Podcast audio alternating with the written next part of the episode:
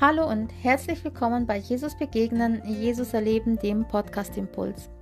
Ich freue mich, dass du diesen Podcast anhörst und ich wünsche mir und bete, dass du dadurch gestärkt und gesegnet wirst und voller Kraft und Freude in den neuen Tag gehen kannst. Bist du ein Mensch mit Vorurteilen? Vielleicht würdest du auf Anhieb sagen, nein. Vielleicht würdest du auf Anhieb sagen, ja. Doch ich möchte von mir aus behaupten, dass wir alle in irgendeiner Weise Menschen sind, die zu Vorurteilen neigen. Wir neigen dazu, Dinge oder Menschen oder Situationen einfach, die wir erlebt haben, mit anderen zu vergleichen und diese dann in Schubladen zu packen. Zum Beispiel ist es so, dass früher, wenn jemand ein Tattoo hatte, dann war das ein ja, fragwürdiger Mensch. Wir es hatten meistens Menschen ein Tattoo, die ihr Leben sehr bewegt gelebt haben, also ja, nicht gerade so fein bürgerlich. Heute ist das ganz normal, dass Menschen ein Tattoo haben. Ja, ich habe eher das Gefühl, dass die Masse heute ein Tattoo hat und man ist schon eher ein Sonderfall, wenn man keins hat. Letztens bin ich in der Straßenbahn gefahren und da habe ich die Menschen gezählt, die um mich rum waren und von zehn Menschen hatten acht Menschen ein Tattoo. Heißt es jetzt, dass alle Menschen irgendwie fragwürdig sind? Aber aufgrund der Vorurteile kann es passieren, dass wir genauso Menschen in Schubladen stecken. Genauso können wir Menschen nicht nur aufgrund ihrer körperlichen Tätowierungen in Schubladen stecken, sondern wir können sie aufgrund ihrer Klamotten in Schubladen stecken oder aufgrund ihres Wortschatzes oder aufgrund ihrer Haltung oder aufgrund ihrer Arbeitsstelle oder vieles, vieles mehr. Es gibt also so viele Dinge, die uns beeinflussen können, die, wo wir dazu neigen, Menschen in Schubladen zu stecken. Und dann kommt noch dazu, dass vielleicht wir mit jemandem über irgendeinen anderen Menschen gesprochen haben, dann gehen wir noch erst recht mit Vorurteilen auf diesen Menschen zu. Und egal, wie weise man sagen würde, nein, das beeinflusst mich nicht, doch, es beeinflusst uns immer, den einen mehr, den anderen weniger. Doch in der Bibel, in Römer 15, Vers 7 lesen wir, nehmt einander an, wie Christus euch angenommen hat, zu Gottes Lob.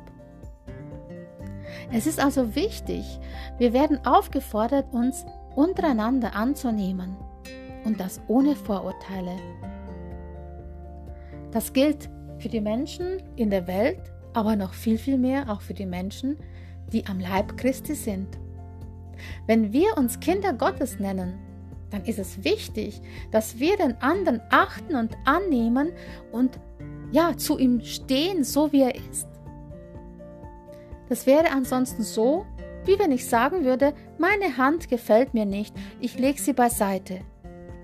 Oder mein Finger von meiner Hand, der gefällt mir nicht, den lege ich auch beiseite. Doch das geht nicht, weil meine Hand gehört zu mir und mein Finger gehört zu mir und es tue ich, ich tue besser daran, sie anzunehmen und sie wertzuschätzen, dass ich sie überhaupt habe, als dass ich sie irgendwie komisch betrachten könnte oder würde. Deswegen ist es genauso mit den Menschen, die bei uns in unserer Gemeinde Brüder und Schwestern in Christus sind. Durch Christus sind wir Geschwister, durch Christus sind wir Kinder Gottes. Und wir werden aufgefordert, einander anzunehmen, weil damit loben wir Gott, damit ehren wir ihn. Doch das gilt natürlich nicht nur für uns untereinander, wo man Christen ist, also Christen unter Christen, sondern wir sollen auch andere Menschen annehmen. Wir sollen freundlich gesinnt sein ihnen gegenüber und wir sollen ihnen Gutes tun. Wir sollen ihnen ein Beispiel sein. Kannst du das von dir behaupten, dass du ein gutes Beispiel, ein gutes Vorbild bist? Nimmst du Menschen an? Vielleicht machst du dir jetzt kurz bewusst, wie es in deinem Leben ausschaut. Vielleicht fällt dir einiges ein an Menschen, die du mit Vorurteilen ja behaftet hast. Vielleicht fällt dir auch ein, wo du Menschen vielleicht falsch behandelt hast aufgrund dessen, dass du vielleicht etwas vor einem anderen gehört hast oder ja, vielleicht selbst eine falsche Einschätzung hattest. Vielleicht gibt es sogar jetzt in diesem Augenblick Menschen, mit denen du im Konflikt bist, die dir vielleicht nicht so gut, ja, taugen oder die nicht unbedingt so deine Best Friends sind. Doch auch hier heißt es, nehmt einander an. Christus hat uns ja auch angenommen. Er hat nicht gesagt, hm, dich mag ich nicht, du schaust mir nicht so gut aus oder du schaust ein bisschen zweifelhaft aus oder du hast das schon verbockt und du hast das andere schon verbockt, sondern er hat uns angenommen. Er hat uns gleichwertig, gleichberechtigt angenommen und macht keinen Unterschied der Person, weil er das Herz betrachtet und nicht unser Äußeres.